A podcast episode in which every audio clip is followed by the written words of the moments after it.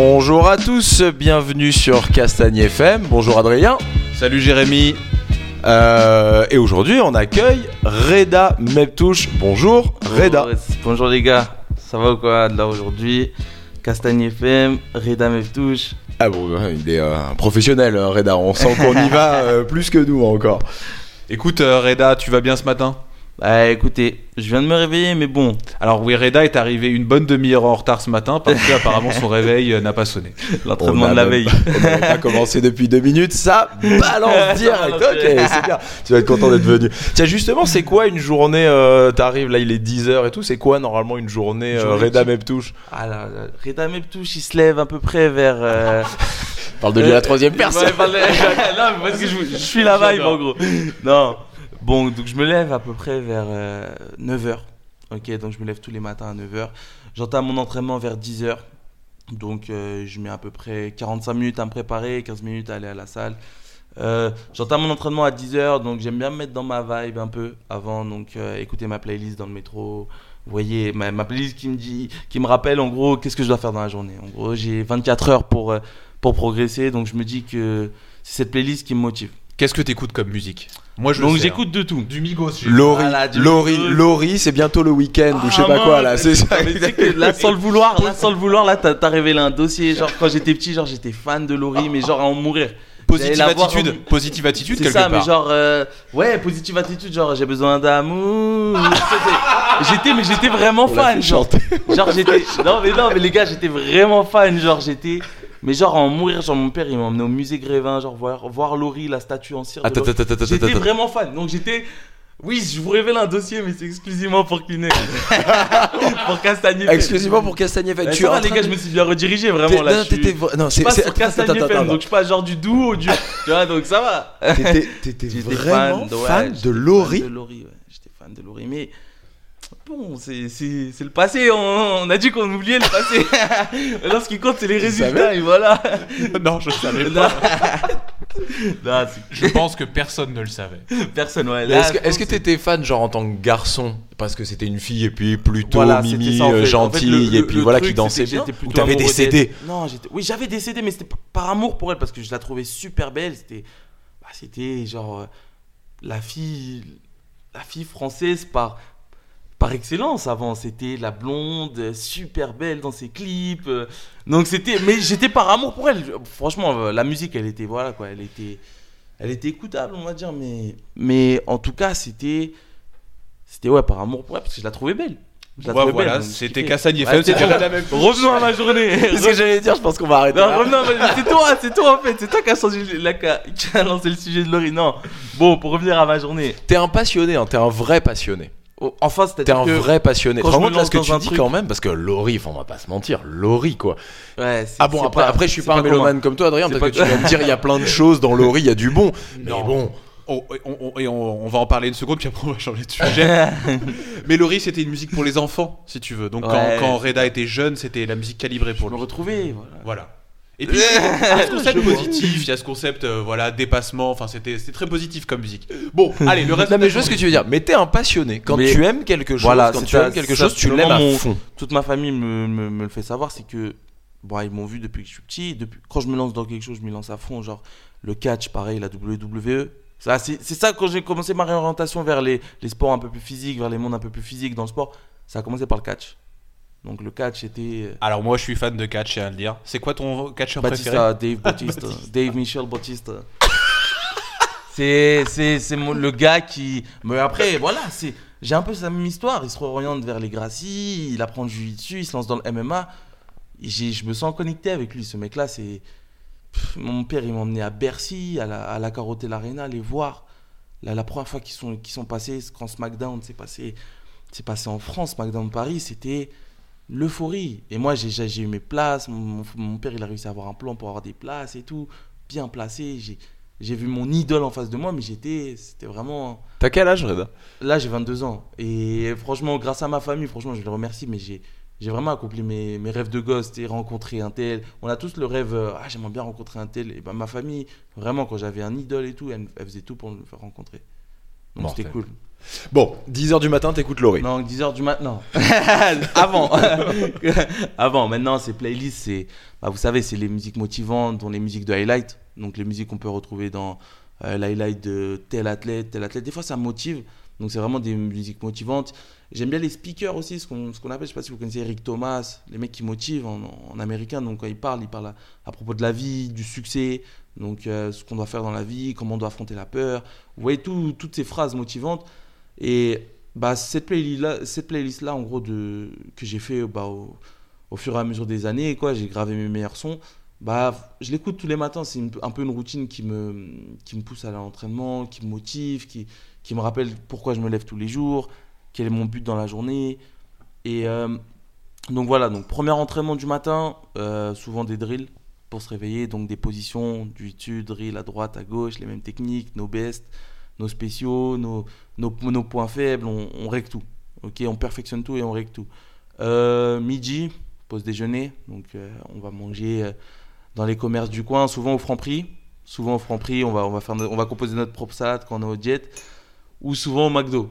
Donc on a une petite pause et l'entraînement, le prochain entraînement est loin, bah on va se taper un petit truc, un petit plaisir pour. euh, Donc c'est soit Franprix, soit McDo. Voilà, donc soit. Franprix quand voilà, on pour- voilà, voilà la, la recette pour être un vrai Et champion, voilà. mon pote, c'est Franprix ou McDo. Donc c'est, on est bon. On est bien.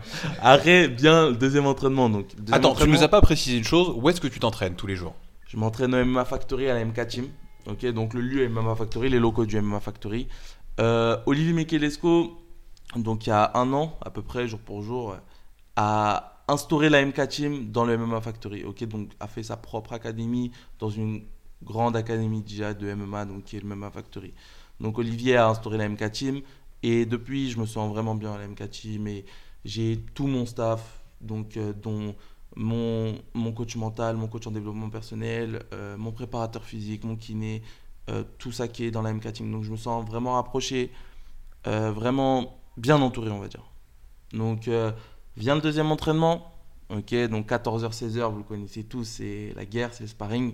Ok, donc là on se roule dessus, on se roule dessus pendant deux heures. Donc c'est vraiment euh, une grosse partie de l'énergie de la journée.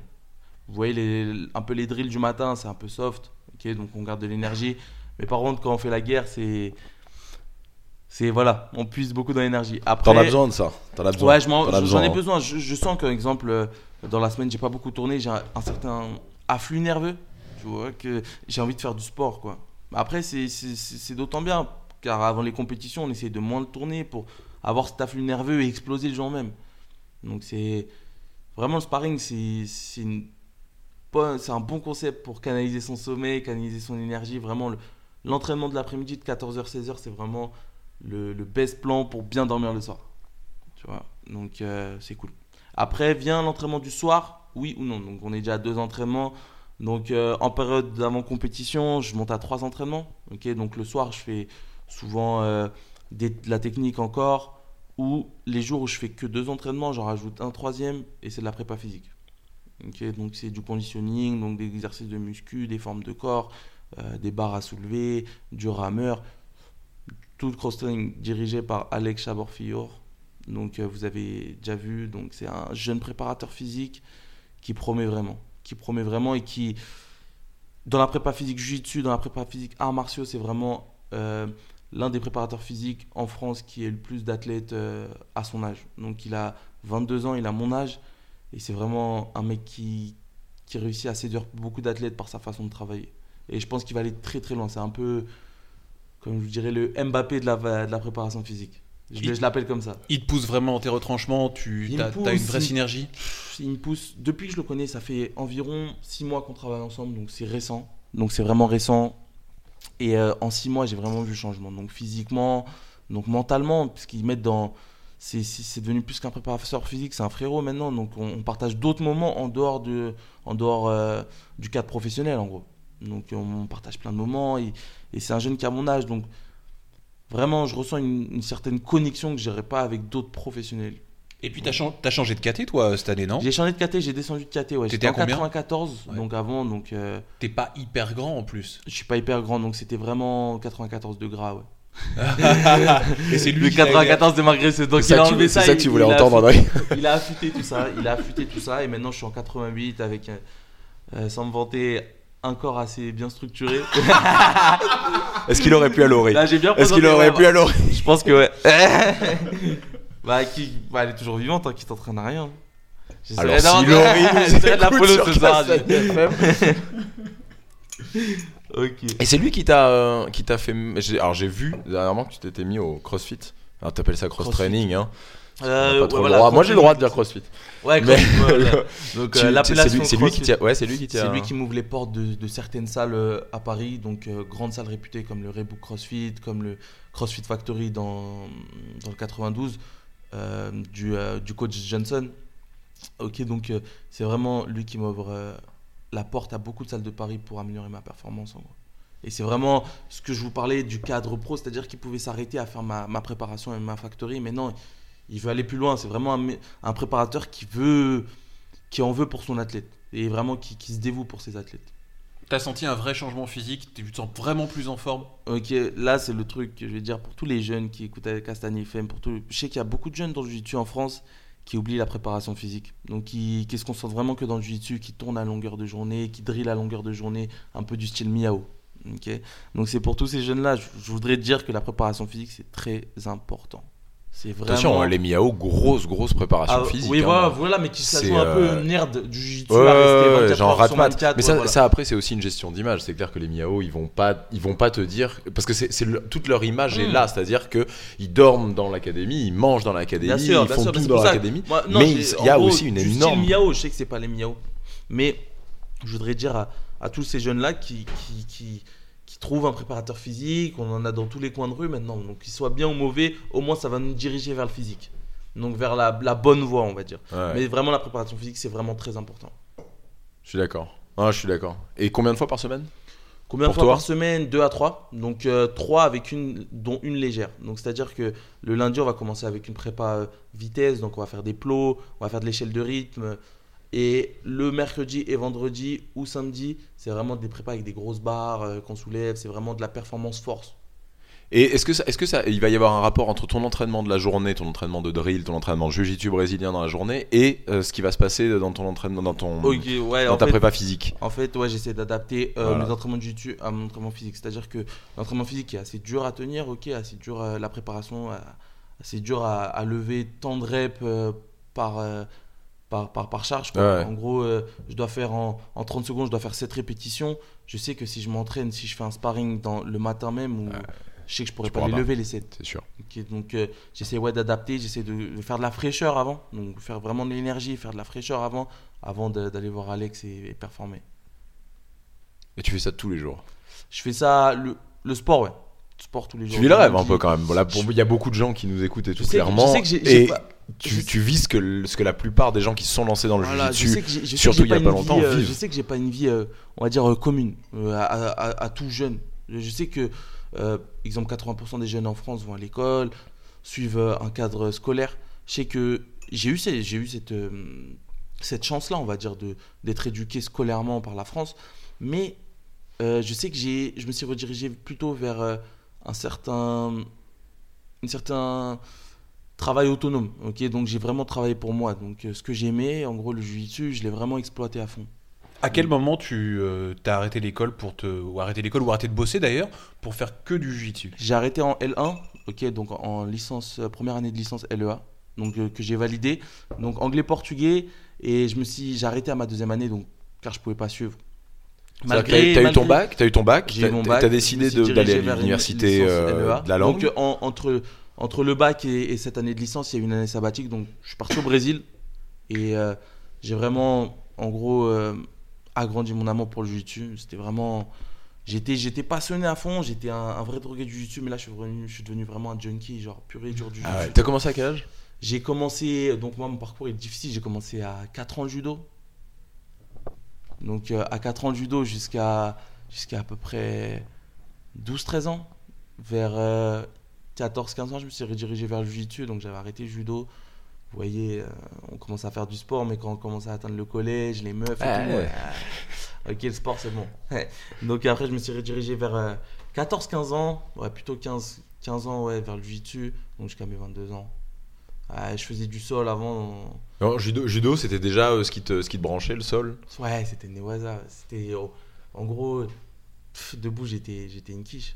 Debout, j'étais vraiment une quiche avant. c'était- Donc on peut dire que le jujitsu c'est quelque chose dans lequel tu en gros, évolues, j'avais vers lequel tu problème, dis parce que à quand quatre- j'ai- depuis quand 4 j'étais ans petit, quoi. au niveau poids, quand j'étais petit au niveau poids, j'étais j'étais au-dessus. J'étais au-dessus de mon âge. Donc c'est-à-dire que je combattais déjà avec des gens de, de 11 ans alors que j'en avais 7-8. Donc j'avais déjà une- un grand écart. Donc c'était c'était en gros j'ai- le judo c'est ça a pas ça a pas donné grand-chose. Je me suis fait une base debout, je me suis fait une certaine discipline qu'on apprend avec le judo. Ça m'a servi à, grand chose debout, mais bon, j'ai pas été, j'ai pas été plus loin. Mais c'est vrai qu'en France, niveau judo, c'est dur de percer. C'est vraiment dur, c'est plus dur que le jiu-jitsu parce que le jiu-jitsu, c'est pas encore très connu. Il n'y a pas encore de, de grosses sélections et de grosses concurrences. En France, il y a une grosse concurrence, mais basée sur Paris ou dans le sud. Vous voyez Alors que dans le judo, exemple, bah, tu as un concurrent en Rhône-Alpes, tu as un concurrent, vraiment un concurrent potentiel qui peut prendre ta place en division. Donc c'est vraiment, en France, c'est plus dur de percer dans le judo, donc c'est pour ça que ça n'a pas donné grand-chose. Mais bon, j'ai réussi à me rattraper sur le jiu-jitsu et je pense que, merci Dieu, je pense que je me, je me plais bien, je, je me- je me plais bien, voire mieux dans le jiu-jitsu que dans le judo. D'ailleurs, on peut parler un peu des, euh, des résultats. euh, Tu nous as transmis un peu ton CV Ouais, de le tout CV, ce que tu as CV, fait. CV. Voilà, c'est euh, fameux c'est euh, correct. Dernier, dernier, résultat en, dernier résultat en date, c'était les championnats européens. D'Européens et BGF. Tu pars au Paname, là on enregistre euh, avant ton départ au Paname, Yes, tu pars là, euh, ouais. cette semaine. Ouais, je pars Donc, cette semaine. Il est semaine. probable que quand on diffuse ce podcast, tu sois champion Paname. Champion Paname. Pur et Ceinture dur. violette, Pur et dur, ceinture Gillette, medium heavy, moins de 88 et peut-être absolute. peut-être. Ah. Peut-être. On verra. Donc ouais, beaucoup de résultats, beaucoup de compètes. En fait, c'est ça, on parlait juste avant de commencer l'enregistrement. On disait que tu fais toutes les compètes. Du Toutes plus petit event de, de banlieue parisienne ou un peu loin jusqu'aux Européens, t'es là, t'es es chaud bouillant. Ah, j'y vois, j'y vois, j'y vois en gros quand même un certain bénéfice. Je vais vraiment parler de bénéfice parce que euh, moi, ça me permet de garder le rythme. Donc à longueur d'année, le garder le rythme de compétition, donc c'est surveiller le poids, qu'il soit pas trop loin de 88 pour euh, en effet combattre euh, toute l'année quoi, au même poids et pas faire trop de yo-yo, pas faire trop de, de pas trop infliger des, des, des souffrances pareilles à son corps quoi. Donc ça me permet de garder le rythme. Ok, donc garder le rythme euh, niveau poids, niveau motivation, niveau concentration. Et ça me permet aussi de, comme je vous ai dit tout à l'heure, donc de, on va dire, euh, fidéliser un certain public français. J'ai- J'aime vraiment mon public français et, et je veux vraiment euh, ce que les merveilles que je fais, donc sans me vanter à, à l'étranger, j'aimerais bien les faire en France aussi pour, pour combler mon public, donc pour, pour euh, vraiment avoir, en effet, quand je bouge à l'étranger pour, pour, pour, pour combattre, avoir cette force, la sentir de tous les Français qui sont derrière moi, à commenter sur Facebook, à partager mes lives euh, quand, quand je combats, à faire des lives. C'est vraiment un truc qui, qui me touche en plein cœur, genre qui me touche en plein cœur et qui me pousse, qui, qui est une certaine motivation que je retrouve tous- les matins à dire bah, je dois faire ce résultat pour eux. Si c'est pas pour moi, je le fais pour eux. Parce qu'ils ils, ils me donnent euh, un certain temps et je sais que le temps c'est vraiment précieux. Des fois c'est plus précieux que l'argent. Quand quelqu'un te donne ton, son temps en face de toi, qui, qui te fait un live, qui prend son téléphone, qui se concentre sur toi, c'est plus beau que je sais pas c'est vraiment vraiment touchant et c'est pour pour eux vraiment que je fais des résultats si c'est pas pour moi c'est pas pour ma famille c'est vraiment ils viennent dans la motivation quoi. ils sont dans ma motivation H24 pour pour m'entraîner ils sont dans ma motivation quand quand, le commissaire quand l'arbitre m'appelle sur le tatami avant de combattre ils sont dans ma motivation je pense à eux ils sont dans mes pensées. Et d'ailleurs je voudrais remercier tous les Français vraiment tous les Français qui qui, contribuent à, ma carrière. Donc euh, qui contribuent on va dire euh, médiatiquement et et par, par amour. Quand, quand, ils me donnent de la force c'est vraiment vraiment beau et je les remercie. C'est vrai qu'on a pu voir, on était, on était aux Européos euh, avec toi. Euh, on a pu voir le public français derrière toi quand tu tournais. Vraiment. Et c'était bien au-delà de ton équipe. C'était bien au-delà de voilà du, du- voilà des, des équipes. Ça ça, il y avait un sacré engouement. quoi. Ça allait plus loin. C'était vraiment quelque chose. C'est vraiment l'image d'un Français qui voit un autre Français performer et qu'il soutient. En gros, c'est vraiment. euh, vous prenez l'image de la. En gros, la fraternité de la patrie, en gros. Voilà, c'est ça, en gros. C'est c'est la solidarité. Donc, liberté, égalité, fraternité. Là, on, on retrouve vraiment l'emblème fraternité. Donc, de la France. Quand un autre Français voit un autre Français au championnat d'Europe, on est là à le soutenir. Même si je le connais pas, si, même si je le connais pas, je l'ai croisé deux fois sur un tatami, je serai là à le coacher. Ouais, c'est vrai. C'est vraiment ça la France, tu vois, c'est ça qui est cool. C'est C'est ça qui est cool. C'était assez incroyable le, ce, ce combat au, au championnat d'Europe parce que donc avec euh, avec euh, avec Adrien. Toi aussi, tu, tu as fait quasiment tous les jours. hein. On a fait tous les jours. On, donc, on a vu beaucoup de combats, on a vu beaucoup de Français, on a vu beaucoup d'étrangers, on a vu beaucoup de choses comme ça. Et, euh, et je crois, et d'ailleurs, on l'a ressenti aussi un petit peu sur les, enfin, dans tous les médias. euh, ton combat, je- après, a été, euh, et je pense même pour la compétition, pour les gens qui étaient là, un des combats phares de la compétition. La finale, tu veux dire? La, la finale, oui, quand je dis le, le combat, Ouais, c'est le parce que je parle de la finale. C'était. euh, et il y a eu de grosses ceintures noires quand même euh, Ouais. le dernier jour. Il y a eu quand même. de- euh, Il y a eu Amal aussi euh, qui a fait son, Amal, son- c'est- ah ouais, son dernier combat alors qu'il n'y avait plus beaucoup de monde. C'était assez incroyable. Il y avait une espèce d'une grosse, grosse intensité. Et même ton combat sur Flow Grappling, il a été repris euh, sur Facebook. Il a été partagé je sais plus combien de fois. C'était. C'était. c'était mon propre étonnement. on l'a senti et c'est très rigolo que tu parles de ça maintenant parce que c'est quelque chose qui s'est ressenti sur le, le jour même. Franchement, tout ça, c'était à mon propre étonnement. C'était. Je gagne la finale, je me lève, je lève la tête, je vois dans toute l'arène, genre, euh, plein de têtes françaises que je reconnais, mais c'est vraiment le truc qui m'a touché, quoi. Qui m'a. Genre, dingue. je lève la tête, je finis mon combat. Moi, je savais pas qu'il y avait. euh, Moi, je croyais qu'il y avait que la MK Team dans le public. Je lève Ah non, la non, tête, je vois tout le monde ouais, et je vois même te- tout le monde en train d'applaudir autour de moi. Donc, c'était. Mais. Waouh!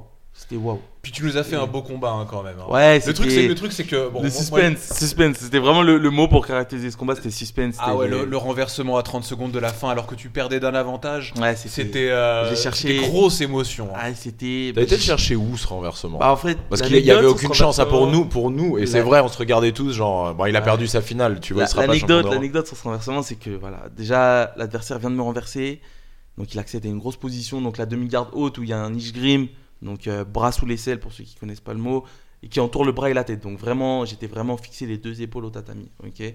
Donc j'avais Ah, aucun C'était moyen. dingue, c'était dingue. On Bon, j'ai fait une petite pause quoi. dans ma tête. J'ai fait une petite pause dans ma tête. J'ai regardé le temps. J'ai dit bon, il te reste 30 secondes. J'ai dit que tu perds ou tu gagnes, laisse le résultat à Dieu. C'est Dieu qui décidera du résultat. Toi, donne tout sur le moment. T'as 30 secondes, tu dois tout donner. Donc Euh, c'est pas à Dieu que tu le laisses. Donc c'est pas à Dieu que tu le laisses. En gros, je- Sinon, tu le, donnes pas le tout, point tu final. attends, le ouais. point final, le point final, je le donne à Dieu. En gros, là, le résultat en lui-même, que je perde ou que je gagne, c'était vraiment Dieu décidera du résultat. Mais toi, sur le moment, tu donnes tout pour le renverser. Tu donnes vraiment tout pour le renverser. Donc, euh, je commence à exploser. Je vois, il est vraiment dur sur moi. J'ai dit bon, allez, un bras devant la tête, je pousse sa tête, je rentre lige grim. Donc, j'ai inversé. En gros, mon bras est, venu sous son aisselle. Et j'ai accédé à l'esgrime. Après, j'ai essayé de me relever. Il était dur sur ses bases, donc dur à genoux. Puis je commence à, en gros, le titi un peu à gauche. Je vois qu'il réagit à droite. Et là, je prends le, je prends l'occasion. En gros, je renverse tout sur la droite. Et par sa propre force, en gros, il s'est emporté. Et c'était, c'était, c'était magnifique. Donc c'était un peu, c'était un peu just sur la limite. Mais l'arbitre a accordé deux points. Donc il y avait trois arbitres ce, ce jour-là. Il y avait trois arbitres. Donc il y en a eu deux qui ont accordé deux points et un qui a, qui a- Ouais, quand tu dis c'était juste sur la limite, c'était en fait en ligne jaune. ah, ouais, ouais, exactement. C'était sur sur, la- tatami. sur la bordure de tatami, Sur mais bordure en fait, il n'aurait- pas pu lui euh, continuer l'action en dehors. Donc c'est pour ça, je pense que ça a été. Donc, en fait, Et je, sais, et je sais même pas, parce qu'après ça, on en avait discuté avec une autre personne de la MK Team d'ailleurs. Euh, y avait. Est-ce que est-ce que tu as été plus de 3-4 secondes sur le côté euh, Est-ce que tu as Sur été. le- Ouais, euh, sur, sur son. Sur sa tranche. Ouais, exactement, sur sa tranche. En gros, c'était euh, c'était euh, c'était soit en fait il nous remettait au milieu et il accordait les deux points, Ah. ou soit il les accordait direct après la, la sortie. Ok, donc en, en- en gros le, le, le renversement a été a été entamé en, en pleine bordure bleue, Mm. donc pas bordure jaune. Mm. C'est-à-dire que c'est pour ça que les deux points étaient validés parce que le début de mon action a été fait dans le carré, C'est fait. dans le carré, ok, dans le carré respectable. Bon, c'est sorti de la ligne jaune, donc mais comme j'ai validé, en gros j'étais 3 secondes au-dessus sur lui, il y a eu deux points. Si il avait exemple une fraction de seconde, il s'était relevé, bah là il y aurait eu juste avantage. C'est la petite partie qu'on laisse à Dieu, alors là, Voilà, c'est- comme je vous ai dit, voilà, c'est le résultat à Dieu en gros. Les euh, Dieu a guidé l'arbitre. Et donc, euh, on t'accorde ces trois points, ces deux points, pardon. C'est deux points. Et on voilà- se retrouve à 4-2. Et te 4-2, voilà donc 30 champion secondes plus tard, champion d'Europe, ceinture violette en médio. Ouais, Ce qui est une grosse KT, hein, soyons clairs. hein, ouais medium tout- heavy, medium heavy. 88. Medium heavy, pardon. C'est une grosse, grosse KT. Enfin, Et en violette. En Et en violette, violette. tout à fait. C'est C'était- ouais, est la KT où il y avait beaucoup de grosses têtes. Donc beaucoup de. On va dire pas grosses têtes, mais on va dire de, de têtes prometteuses. Et donc, euh, est-ce que pour toi, enfin, c'est une grosse victoire pour toi? C'est. Ouais, c'est. c'est- Enfin, on va dire c'est c'est une grosse victoire, mais c'est le début du- d'une grosse chaîne de victoires, on va dire. C'est vraiment le, le start, tu vois, le feu vert de, de, de tout ce qui va se passer par la suite. Pourquoi tu dis ça? Parce que, Parce que déjà je gagné le- des compètes avant quand même. C'est exemple, on va parler des Panam, je le sens mieux que les Europes, pour vous dire. C'est-à-dire que j'avais une appréhension sur les Europes, je sentais tellement bien. Mais là, en fait, comme j'ai continué le travail après les Europes, je me suis pas endormi. Les Panam, je le sens encore mieux que les Europes. Donc, vous savez, et je pense que ça va être ça sur toute l'année. C'est-à-dire que chaque compétition à venir, je vais le sentir mieux que la précédente.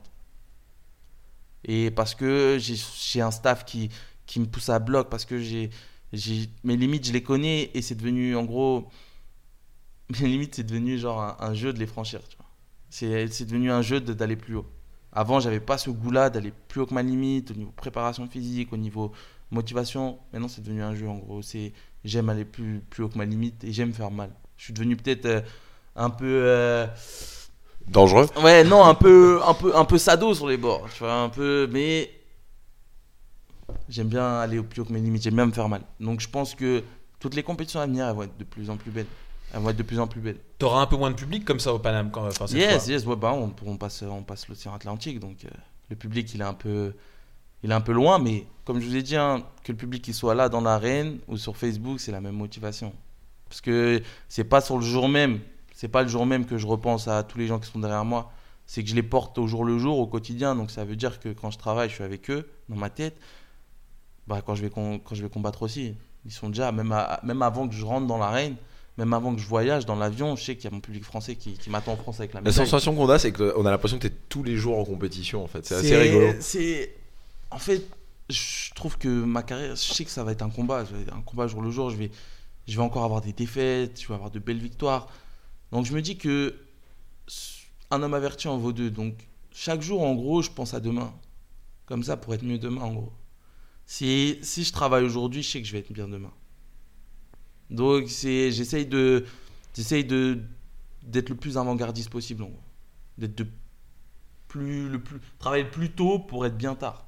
Toujours un coup d'avance. Voilà. Toujours un coup d'avance. C'est, à mon avis, c'est la, c'est la, c'est la route de la gagne. T'as- T'as t'as jamais des coups de flemme Enfin, forcément, t'as des moments où tu dis eh, je m'en fous, je sûr. veux pas y aller, je, Bien je sûr, reste je peux devant. pas aller à l'entraînement. Ah, J'ai la flemme d'aller à l'entraînement. Bah, c'est j'ai la flemme de driller. Combien de fois ça t'arrive ça?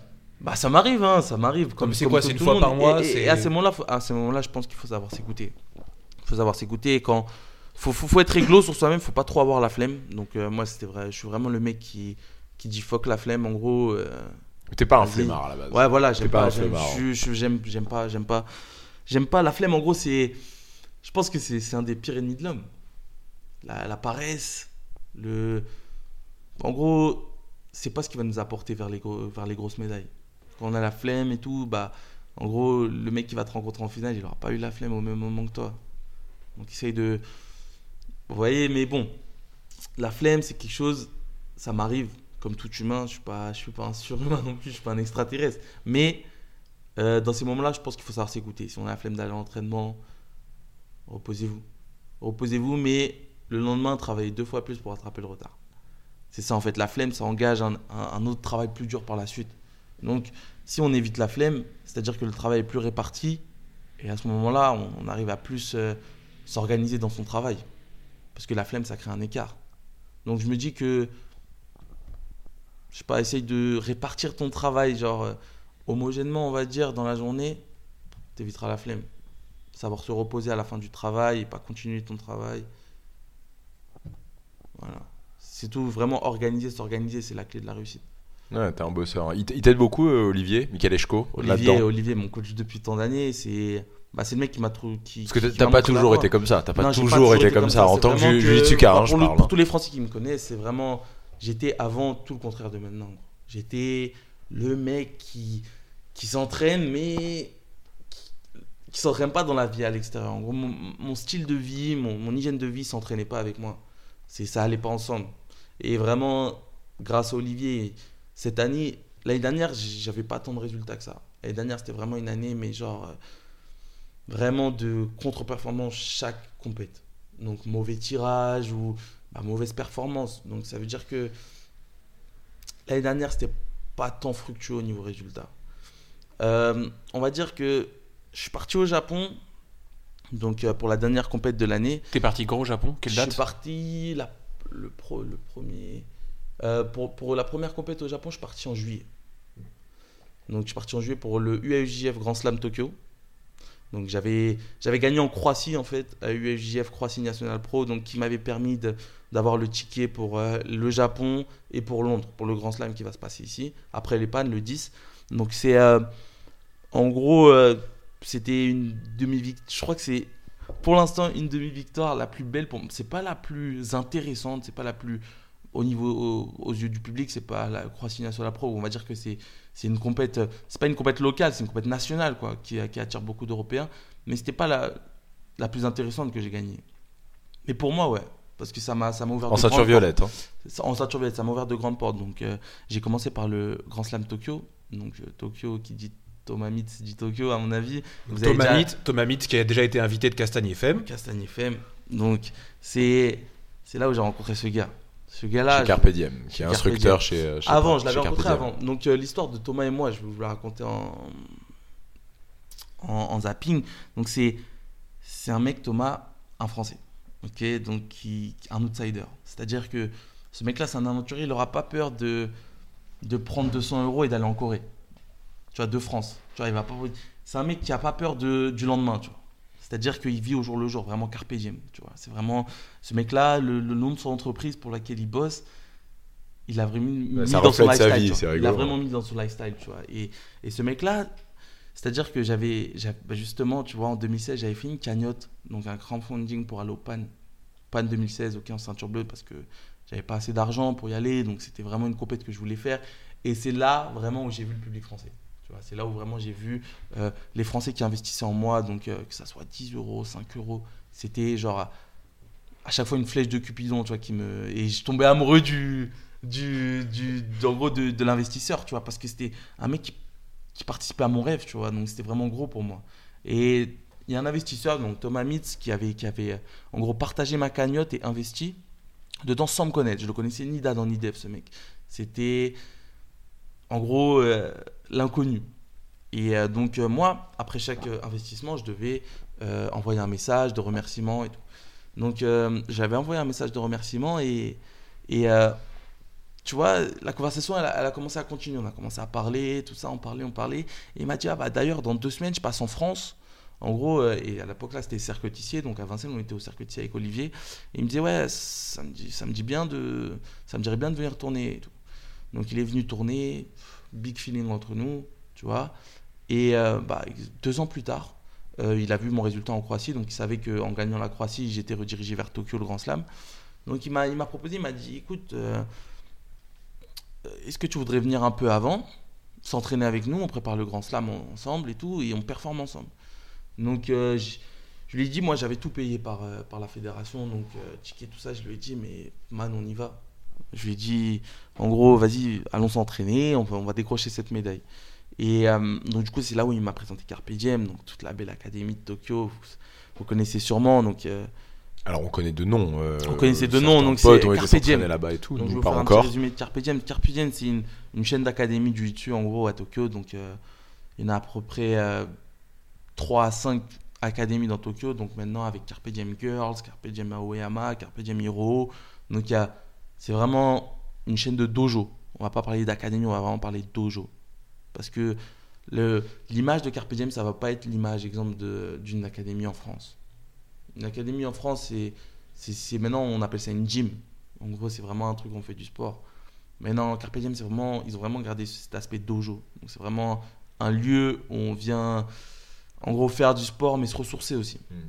Se ressourcer parce que euh, dans l'académie, tu sens vraiment le humanity, tu vois, tu sens vraiment le...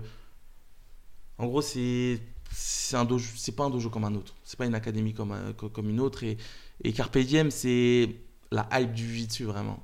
Tu vois, c'est le, beau côté, le côté finesse du jiu c'est vraiment.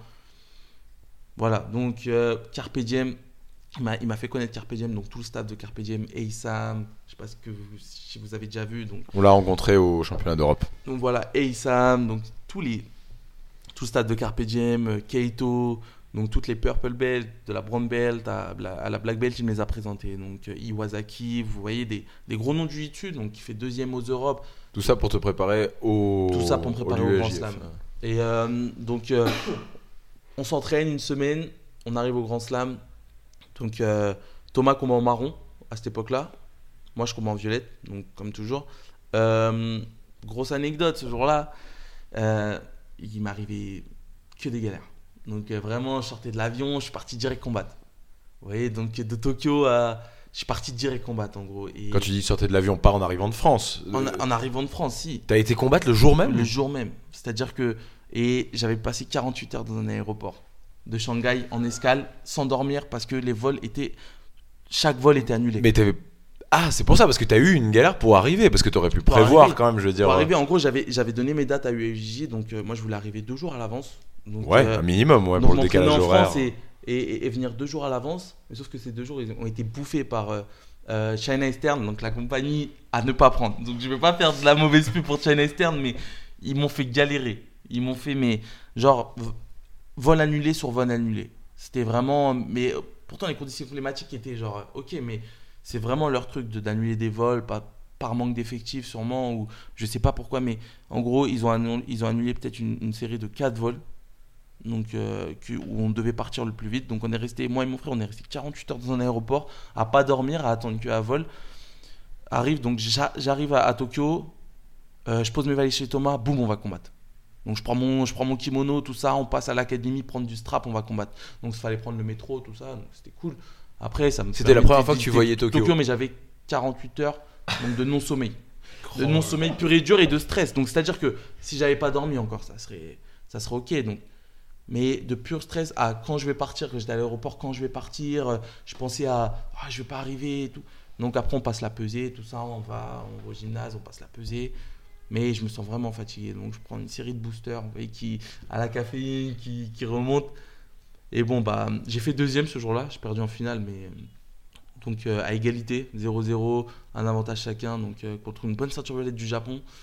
Donc j'ai perdu en finale à égalité et c'était vraiment une grosse déception pour moi. Et euh, j'étais, j'étais un peu, c'était vraiment cette compète là, je l'ai vraiment importante parce que j'ai après cette défaite, j'ai vraiment dit stop aux défaites. J'ai vraiment dit maintenant, tu te mets à fond au travail, quoi qu'il arrive, tu es à fond de travail, tu seras préparé à toute situation. Que ce soit à l'aéroport, que ce soit euh, du poids à perdre, tu seras préparé à toute situation. Quand, tu- quand on travaille, on se met vraiment en. en- on est un- peut-être un, un vieux vélo, on se met en, en mode VTT. Tout terrain. Donc toute situation. C'est là que tu t'es professionnalisé, c'est Voilà, à ce c'est là où moment-là, je c'est je me rigolo. suis professionnalisé et vraiment Thomas m'a aidé dans, mes débuts vraiment à la, professionnalisation parce qu'il m'a montré la voie au Japon. Donc je suis resté un peu plus longtemps, donc on avait décalé le billet euh, euh, après la compète donc pour rester avec Thomas et j'étais resté vraiment longtemps. J'étais vraiment resté environ un mois. Donc à m'entraîner avec Thomas pur et dur avec tout le stade de Carpe Diem. Et euh, donc après ce mois, je retourne en France. Donc et vraiment l'anecdote du Japon, c'est que c'est vraiment un lieu pour me ressourcer. Vous voyez, quand je parle de ressources, c'est pas un lieu où je vais m'apaiser. C'est vraiment un lieu où je reviens en France, j'ai envie de croquer la vie. Parce que le mood du Japon, en gros, l'humeur du Japon, c'est ça. C'est chaque jour, les gens ils se lèvent pour croquer la vie. Les gens ils se lèvent pour, pour, euh, pour devenir meilleurs. C'est vraiment des big bosseurs. À Carpe Diem, j'ai fait, beaucoup d'académies dans le monde. J'ai jamais vu des bosseurs comme Carpe Diem. J'ai jamais vu euh, des mecs à longueur de journée sur un tatami avec un Mac en train de driller avec des, euh, sur, des, sur des plateformes online comme euh, Kinan Online ou Atos Online. Et je les vois, les mecs qui regardent des drills et ils drillent à longueur de journée. Il y a vraiment de non-stop. Ils arrivent le matin à l'académie, ils repartent le soir. Et c'est vraiment le truc qui, qui m'a montré la bonne voie, en gros. Et grâce à Thomas, grâce à, à son entourage, qui, il a partagé en gros son réseau avec moi, son entourage. Et c'est vraiment ce qui m'a aidé à, à me réveiller, à revenir en France et à travailler pur et dur. Donc à partir de là, t'étais quoi? Plus, plus organisé, plus volontaire Qu'est-ce que ça a changé vraiment? J'étais plus motivé, déjà d'une. Donc vraiment, la motivation, c'est la clé euh, du travail. En gros, si on n'est pas motivé, on ne va pas travailler. Surtout dans ce que tu fais. Ouais, voilà, donc il m'a remonté à bloc, en gros, au niveau motivation. Et euh, en gros, il m'a montré la voie comment bien travailler. Donc, comment bien s'organiser, prépa physique, tout ça. Là-bas, ils ont tout le staff pour. euh, ils ont un kiné, ils ont un préparateur physique, donc qui vient des États-Unis, vraiment un préparateur physique de l'armée. Donc, c'est vraiment. Voilà. Et euh, en gros, il m'a montré la, voie du travail, en gros, dans le. Moi, j'avais. Je regardais mes idoles travailler, mais c'est complètement différent. C'est vraiment complètement différent de, des big stars. Quand, de ce qu'on voit, on les voit travailler, et quand on, travaille on le sent, c'est vraiment différent. Donc, on peut voir son, son boucher chat travailler, vraiment l'idolâtrer à fond, euh, regarder, ah, il fait bien ça, il fait bien ça. Mais quand on le fait, c'est autre chose. On comprend pourquoi, on comprend tout ça en fait. Bah, c'est sûr que de toute façon, quand tu regardes quelqu'un travailler, quand tu parlais de tes idoles justement, il y a aussi le côté, euh, ils te montrent ce qu'ils ont envie que tu vois.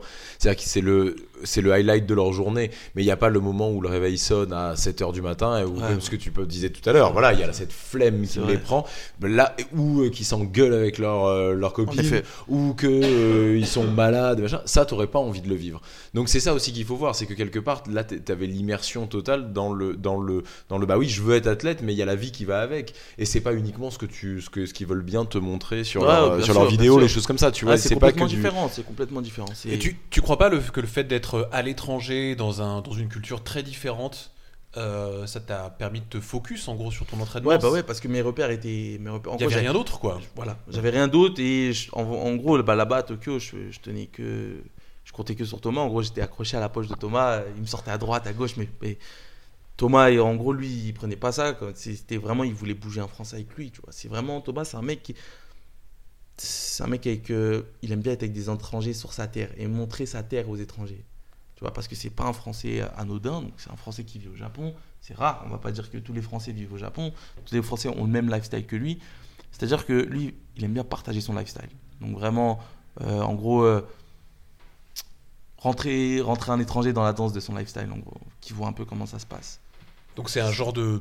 Je vais pas dire mentor, plutôt grand frère. C'est comme ça que tu le définirais? Ouais, moi c'est plutôt un grand frère que je vois. C'est mon deuxième grand frère. En gros, c'est c'est un mec qui, qui vraiment, malgré le peu de temps qu'il a, tu vois, qui prend du temps pour moi à me guider.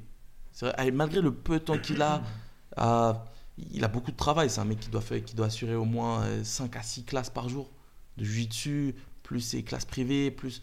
C'est un mec euh, voilà, quoi, qui réussit à s'organiser et avec le peu de temps qu'il avait. Il a Et qui s'entraîne aussi. Qui s'entraîne aussi, hein. qui s'entraîne. Ce qui fait des résultats, hein, pour le qui coup. s'entraîne.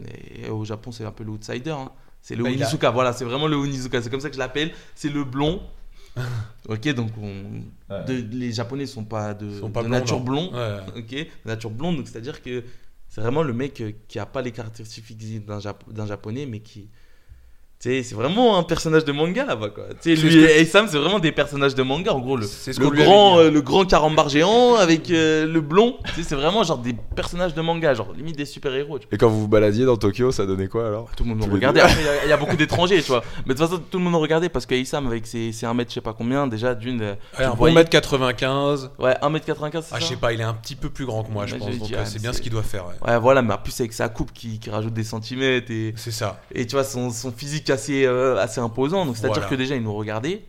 Nous, on marchait en Dalton, donc il y avait. Moi, je, suis- moi, je suis plus petit que Thomas, donc j'étais le dernier des Dalton, tu vois, le petit nerveux, tu vois. Mais t'avais le plus grand, tu vois, qui, qui a adoré faire la fête, c'est le Joe là qui comprend rien, tu vois. C'est c'est ça son nom, c'est Joe. Aïssam, il adore faire la fête? Ah, Aïssam, c'est. C'est- Ah Sam, ouais c'est- Sam, Avrel, Avrel le plus grand. Mais ouais, ah, c'est Avril le plus grand. Mais Aysam, c'est. Ah, c'est marrant, genre, parce qu'on l'a rencontré vite fait à, à, à, Mais- mais à c'est Lisbonne. J'aurais pas cru ça, je voyais quelqu'un d'assez calme. deux, vraiment. Non, mais après, quand je dis la fête, c'est pas. Il va pas se tonner, il va pas se faire des culs et tout. Non, il aime faire la fête, il aime bien euh, couper après l'entraînement.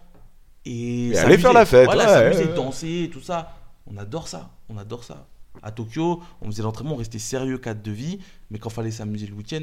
Vous alliez à. Roppongi. euh, Roppongi et bisous, euh, tout ça. On allait faire notre petite bouffe et tout, cheat meal, euh, tout ça. Après, on allait, on allait sur Shibuya. Très dans. Harajuku, là, comme tous les petits branchés. euh, les Il, petits il- il savait comment me séduire, il savait comment me séduire Thomas. Il savait quel, quel endroit me montrer. Tu vois, il savait l'endroit où il y avait du rap et tout. Vous avez fait la fête à Tokyo. C'était parfait. C'est rigolo parce qu'on avait donc on a on, est, on était avec Gilles Arsène la semaine dernière et c'était ce qui ressortait aussi du Japon. hein. Je lui dis vous avez fait la fête. Il m'a dit, Japon, ah, Japon le- quand tu veux faire la fête. Ouais, J'ai Japon, vécu au Japon aussi. Ja- bah J'ai voilà. pas fait beaucoup la fête moi pour le coup. C'est assez rigolo. Moi c'était il y a. T'étais dans une période de ta vie où tu devais être. Ah non sérieux. non c'est pas ça. C'est j'y étais il y a plus de 10, ouais plus de 17 ans. Donc des, étrangers- des étrangers il y en avait pas beaucoup. Ouais, y a- y avait ça pas parlait pas anglais. Voilà, Il y c'était un avait pays pas renfermé encore. Ah, ouais, un pays ouais, ouais. renfermé, très Et sérieux. moi j'ai pas eu cette Là- sensation là. C'est vrai que Ce là pays- quand on m'en parle aujourd'hui, je me dis attends comment tu peux faire la fête au Japon quoi? Non mais c'est vraiment c'est vraiment un lieu pour faire la fête. C'est rentré comme dans c'est rentré comme Londres, c'est rentré comme Miami. C'est vraiment tous les rappeurs vont à Tokyo pour faire la fête. Tous les rappeurs vont à Tokyo pour faire la fête. Et tu, tu- tu vois dans leurs lyrics, tu vois, c'est vraiment euh, genre euh, euh, Let's chill in Tokyo, tu vois. C'est vraiment beaucoup de clips sont faits à Tokyo parce que c'est la nouvelle ville. C'est la nouvelle ville, c'est la ville qui va qui va lever le monde. Tokyo, c'est vraiment. C'est un, un symbole de la pop culture quand même aussi. C'est un symbole Tokyo. pop culture. c'est- devenu, mais c'est devenu multiculture Tokyo. On peut Ouais. pas rattacher la pop à Tokyo. Maintenant, on peut rattacher tout vraiment, mais tout style de musique, le rock, ils sont calés dans tout. Ils sont calés dans tout. Alors que je te jure que moi, quand j'y étais, tu pouvais pas Ouais. rattacher quoi que ce soit. C'était le Japon. Voilà, C'était le Japon. c'était only Japan. Ouais. Mais là, c'est vraiment des mecs qui sont rattachés à tout. C'est rigolo que ce soit là que tu te sois professionnalisé, alors que là, ce dont tu nous parles. J'avais aucune idée, moi, avant, de- avant d'aller avant d'aller à Tokyo, j'avais peur. Je me suis dit, ah, je vais me retrouver dans un, dans un pays, tu sais, où euh, physiquement, je suis. Ils ont jamais vu les- un noir ou Ouais, un arabe voilà, ou un truc comme ça. C'était en gros, ben, j'avais une, une certaine Parce que moi, c'était vraiment ça. hein. Mais je me suis dit que ça peut être délirant, quoi. Et après, j'ai foncé. Je me suis dit que ça peut être délirant. Et c'était délirant. C'était même plus que délirant. C'était genre euh, grandiose. Tokyo, c'était grandiose. Avec Thomas et tout, je- j'aurais pas pu espérer mieux.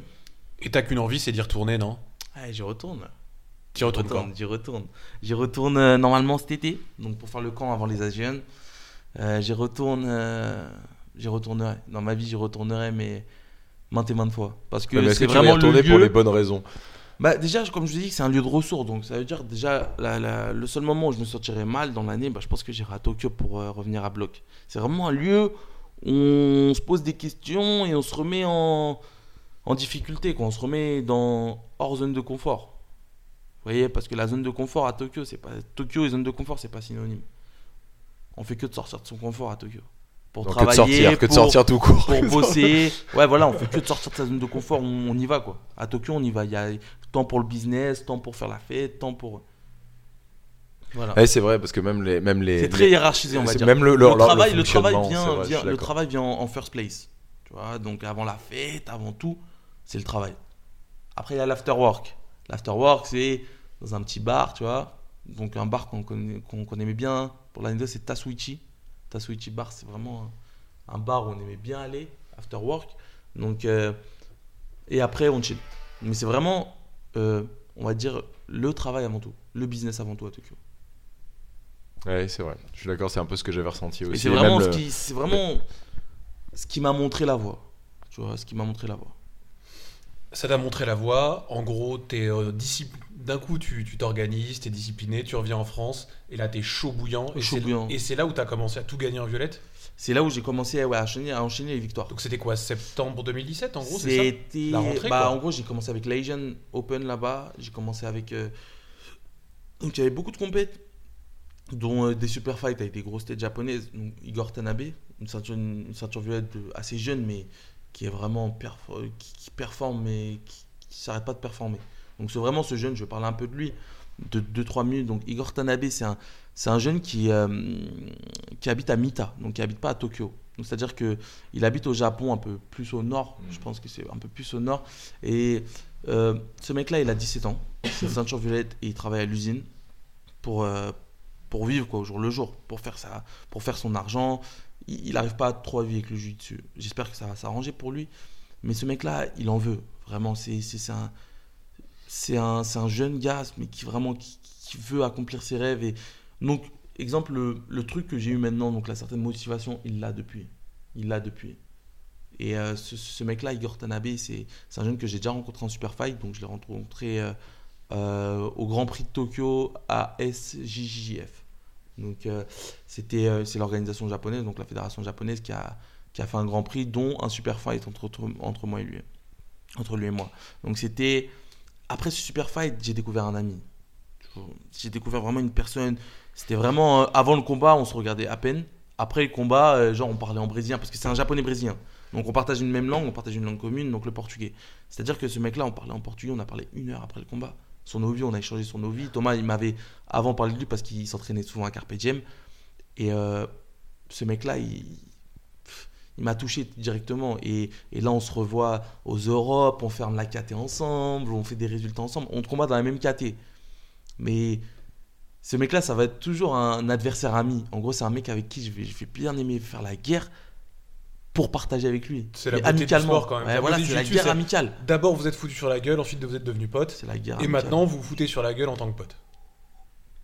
Exactement, Adrien. Brillante analyse alors. Brillante Excellent. analyse.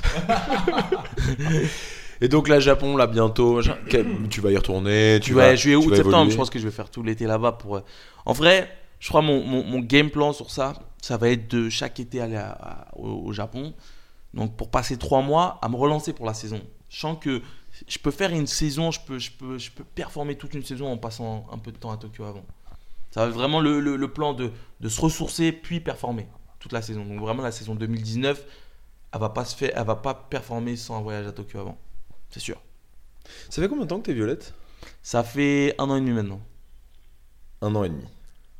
Ok. Un an et demi. C'est une belle ceinture, la ceinture violette. C'est la Au- ceinture au niveau du- compétiteur, au niveau ouais. compétiteur, hein, je parle. En gros, on, on va se révéler en violette. En gros, C'est Les- rigolo les gens se révèlent en, en Parce que quand j'étais au, au championnat d'Europe, c'est exactement ce que je me disais pour connaître un petit peu aussi, cette- enfin pour connaître cette culture-là. Il y avait un truc qu'on dit souvent en football américain, c'est que tu sais, tu as les, les universitaires et tu as les professionnels. Et en te voyant combattre, ça m'a vraiment fait penser à ça parce que je me suis dit, les, les types en violette s'envoient comme des noirs. mais Ouais. comme des Ouais, parce qu'en fait, ils ont tout à prouver à ce moment-là. C'est-à-dire que c'est le moment où t'es là c'est pour te faire remarquer. combat de coq. T'es là, t'es là pour te faire remarquer. Il faut, il faut qu'on mise sur toi. Il y a des sponsors, des gens qui sont là. Comme en universitaire, les mecs veulent se faire acheter par des équipes. Ouais. Donc ils, y vont, ils en ont rien à foutre de se faire casser les jambes, de se faire casser les épaules et tout. Et c'est là qu'il y a les plus gros cartons. Et c'est vraiment ce que j'ai vu aussi euh, euh, pendant ces combats euh, aux Européos. Alors qu'en noir, et donc en, en professionnel, Ouais. eh ben, on y va plus tranquille. Ouais. C'est-à-dire qu'on fait attention à soi, on fait attention sur la longueur, parce qu'on donne ouais. des cours, parce qu'on a une académie qui compte sur soi Aussi, derrière. on n'a on n'a pas la même personne en face de ça, on n'a pas le même adversaire. C'est-à-dire que une fois qu'on, même si on a du niveau, l'adversaire est, est- est très expérimenté en face. Qu'il soit moins expérimenté que toi ou plus, il est très expérimenté. Une ceinture noire, c'est très expérimenté. Donc c'est-à-dire que à la seule erreur, ça peut, ça peut coûter cher. Donc à mon avis, ouais, en noir, déjà, et, et, plus, et le temps de combat est, est plus grand que nous. Donc nous, on est à 7 minutes, eux, ils sont à 10 minutes. C'est-à-dire que à 10 minutes, euh, c'est pas la même. euh, c'est pas, la, c'est pas la même gestion du combat. Il y a plus de stratégie mise en place. C'est-à-dire que ça va plus bloquer des en 50-50.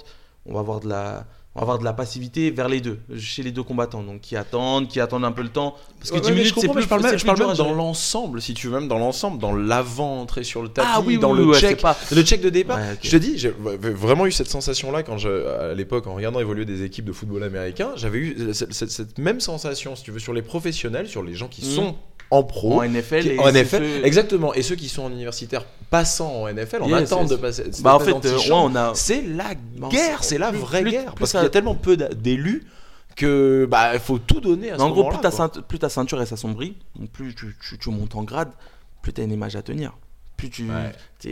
chaque d'année en année, tu as, un public qui. Tu as, certains, euh, certaines personnes qui s'ajoutent à ton public. Donc c'est-à-dire que tu dois pas montrer une mauvaise image. En, violet, tu peux, en, en ceinture violette, tu peux faire un peu le foufou, tu sais, le nerveux, tu vois, un peu, un peu checker la main fort, rentrer dans la guerre, tu vois, dans, dans le mood de la Un guerre. petit peu comme Bon, après, votre ça, tu- euh, voilà. finale qui était assez Voilà. particulière. hein. Arrête, Il y avait tu- une tension, ça sentait la poudre. les, les deux qui se regardent super vénères, le front collé euh, à- et, genre attention. Ouais, c'est le truc que j'aime bien faire. Maintenant Ça, avec le euh, retour, avec le retour, parce qu'on on en, on avait parlé avec tu te dis pas peut-être que c'était un peu trop parce que vous vous mettiez des coups de Ah tête. hein. c'est la première fois vous- que ça arrive avec moi. C'est pas la Ah première non, je suis un emmerdeur. Non, c'est pas la... J'aime bien ça en fait. J'aime, j'aime, j'aime pousser. J'aime rentrer dans, dans. J'aime. En gros, à- dans, dans, dans ma tête avant de combattre, c'est une zone de guerre. C'est, c'est vraiment un champ de bataille. C'est vraiment. C'est, euh, c'est en Champ gros. une- c'est, c'est un- je vais vous dire, c'est un- une entreprise en train de faire faillite et le, le- le conseil d'administration il est là. Vous voyez? Donc euh, vraiment qui balance des papiers, qui devient fou. Vraiment, c'est un champ de bataille dans ma tête. C'est-à-dire qu'avant de combattre, c'est vraiment les nerfs montés à bloc, c'est tous les flashbacks avant de mon passé qui reviennent et qui, qui, qui augmentent mes nerfs, en gros, qui, qui, qui serrent mes nerfs, en gros. Et j'aime bien, euh, en gros, ramener l'adversaire dans le même mood que moi. C'est-à-dire que je vais le chercher pour qu'il zone- qu'il rentre dans une zone de guerre. Et c'est dans la guerre que je m'exprime le plus. Et t'arrives à te maîtriser dans- toi parce que là c'est un petit peu la stratégie à la McGregor hein, en MMA. J'essaie même pas de me maîtriser. J'essaie même pas de me maîtriser. Parce que lui, pour le coup, exa- il, il explique que c'est sa technique, c'est-à-dire qu'il amène le, per- le- le- son adversaire là où lui est, mais lui se contrôle à 100%. C'est-à-dire que lui n'est même pas à, à, à 35, à, à 35 degrés, tu vois ce que je veux dire. Lui, ouais, il contrôle le sa truc, température. ouais, c'est le truc de Tu arrives- tu arrives, Non, toi, j'adore rester dans la zone de guerre. Après, tu Ah vois, ouais, donc toi, tu montes à 40 chacun degrés, t'en avance, as- euh, Non, chacun avance de, de son côté, mais moi j'aime bien rester dans la zone, dans la zone vraiment euh, rouge. Et dans, dans cette finale, l'autre, il a carrément joué le jeu. On se rappelle, vous regardiez Voilà, pareil. c'était parfait. Comment tu le l'as plan senti et le plan, il était parfait. Donc Mais- c'était, j'ai commencé à mal le regarder, je le sentais.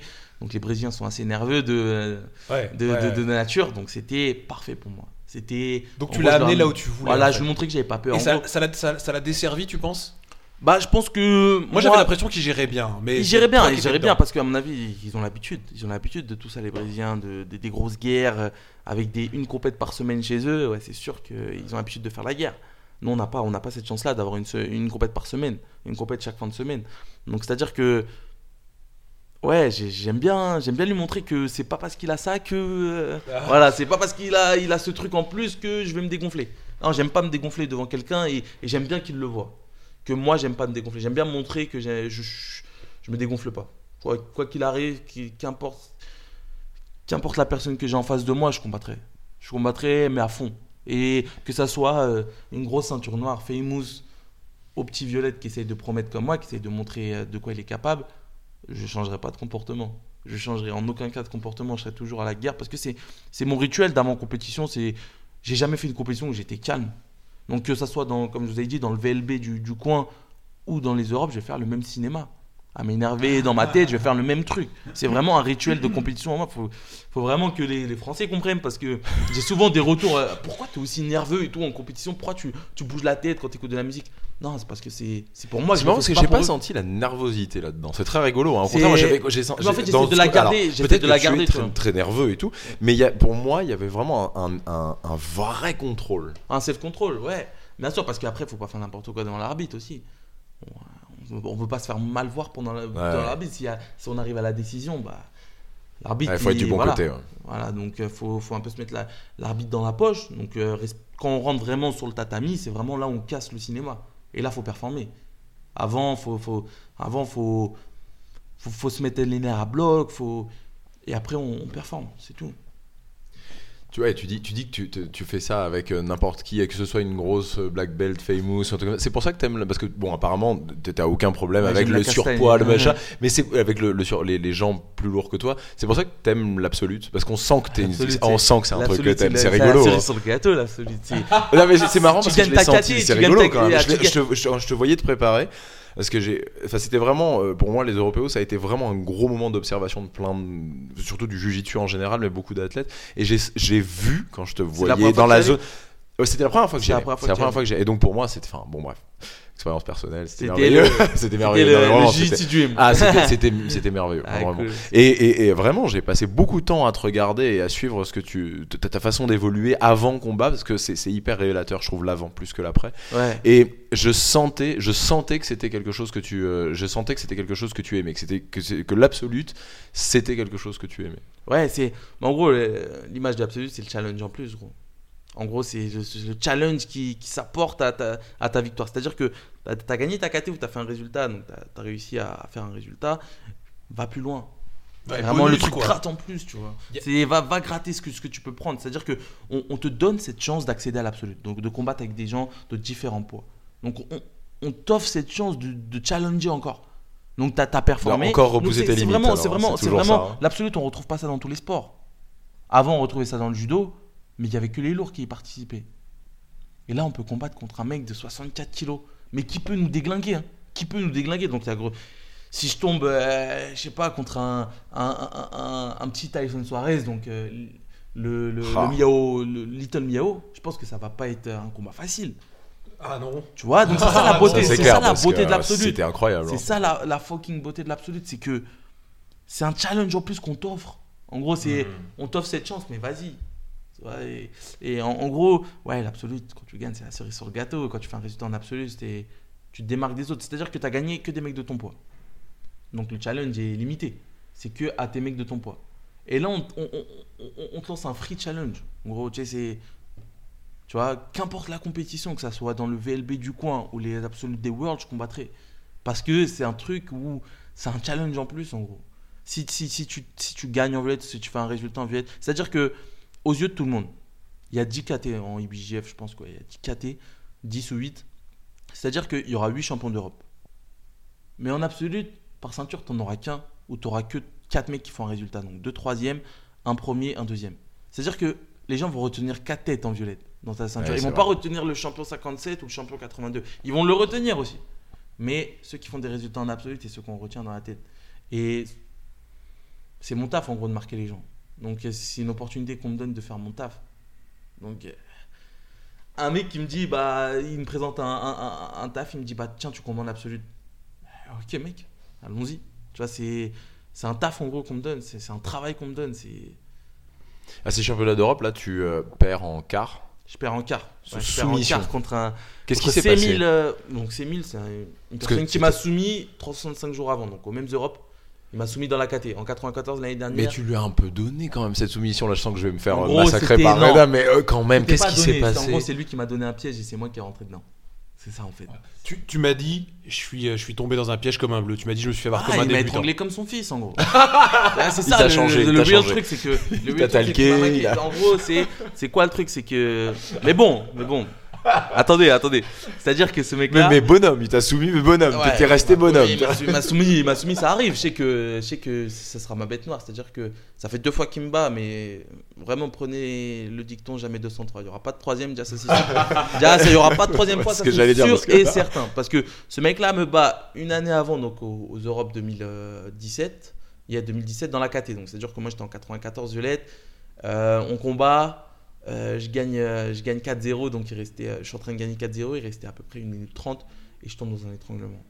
Et j'arrive pas à m'en sortir. Et ce mec-là, c'est un pro des étranglements. C'est-à-dire que c'est une truc, le triangle, tout ça, c'est son truc. C'est vraiment son jeu est basé que sur ça. Donc au niveau des points, il compte pas trop les points, mais quand il a une occasion de te soumettre, tu vas pas, tu vas pas, tu vas pas sortir de là. Tu vois. C'est vraiment un mec euh, vraiment qui a un très bon jeu. Et c'est vraiment un, un bon, un bon combattant parce que euh, on a eu l'occasion de parler après le combat, donc on retrouve ce, ce- ce- ce- cet aspect de partage dans le jiu-jitsu après une guerre. Donc je, je lui parle après le combat dans le gymnase et tout. Il me dit bah alors qu'est-ce qui s'est passé mec et tout en mode t'es tombé dans mon triangle. Ouais, Même moi je là- pensais pas que t'allais y tomber tu vois. Il m'a dit en gros même moi je pensais pas que t'allais y tomber.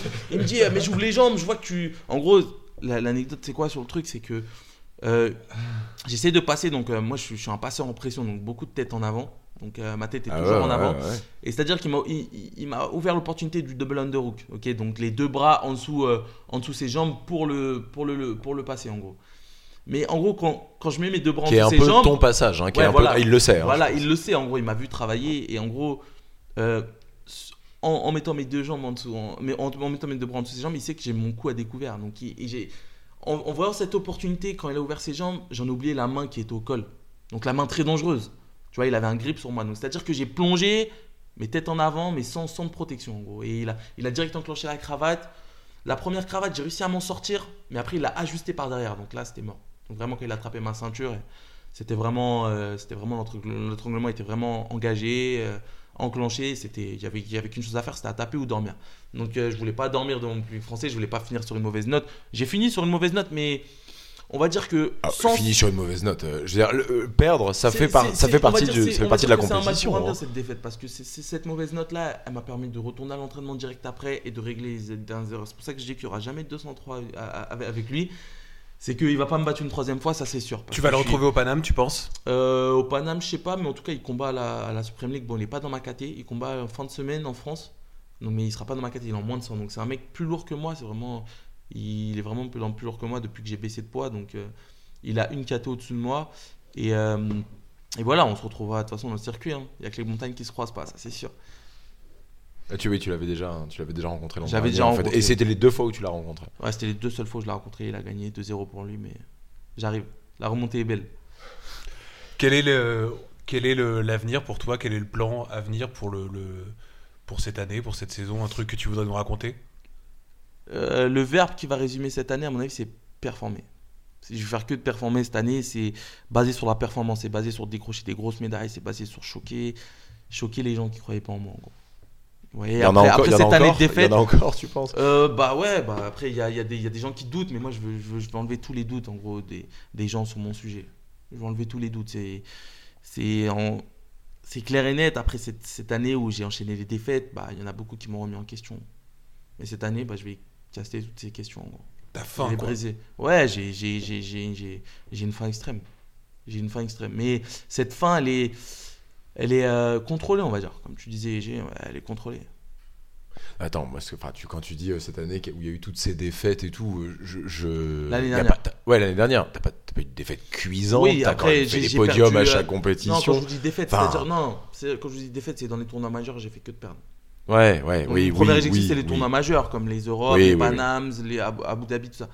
Donc, euh, de perdre sur des tournois majeurs, pour moi, c'était vraiment, vraiment dur à accepter. Parce que j'ai pas, pas connu tant que ça en bleu. En, j'ai pas connu ces moments-là en ceinture bleue. Mm. J'ai rarement perdu en ceinture bleue, à part dans les vraiment gros, gros tournois. Euh, donc, du coup, c'était c'était un nouveau pour moi de perdre dans des gros tournois et bah, ça m'a choqué. On a tous, euh, on a tous cette, ce choc qui, qui arrive à nous et quand on perd et on, on entre dans, dans une, dans une petite déception, dans une petite tristesse, tu vois. Mais bon, après, il faut savoir se relever. Et bah super. Je pense qu'on va terminer là-dessus sur toutes ces belles paroles. Merci beaucoup Reda. Mais merci à vous, merci à vous Merci Ada. d'avoir un peu parlé de moi. Et Vraiment cool. En tout cas, tout ce qui a résumé de, ces- de- de cette interview, c'est à tous les jeunes. Concentrez-vous sur la prépa physique et on n'a rien sans rien. Je suis assez d'accord. Ouais, faut travailler quoi. Faut travailler, c'est faut, tout, ta- c'est pas faut travailler, fuck la flemme, fuck la flemme. Pas de problème. Écoute, si on veut te retrouver, euh, t'es sur Instagram. Instagram, Reda MBTJJ, Reda Meptou sur Facebook et on, est- on, on suit tout ça. Et on est, on est assez présent. Et bah merci pour tout. Très merci bonne. à vous les euh, gars, merci sur- surtout à vous de, de, de partager nos vies à, à certaines, certaines têtes du jiu donc que vous avez invité dans Castagne FM, c'est vraiment un beau boulot. Et bah merci à toi pour euh, Ouais. ces belles compètes. Euh, On espère que tu auras gagné les Panam quand on diffusera ce podcast. Ça va, ça, ça, ça va se faire. Et on Oui, il faut pas avec- espérer, c'est ce qui va se passer C'est- apparemment. C'est ce qui va se passer, c'est ce qui va se passer. Je le, je le sens bien, vous inquiétez pas. Allez, merci, à la prochaine. Merci beaucoup.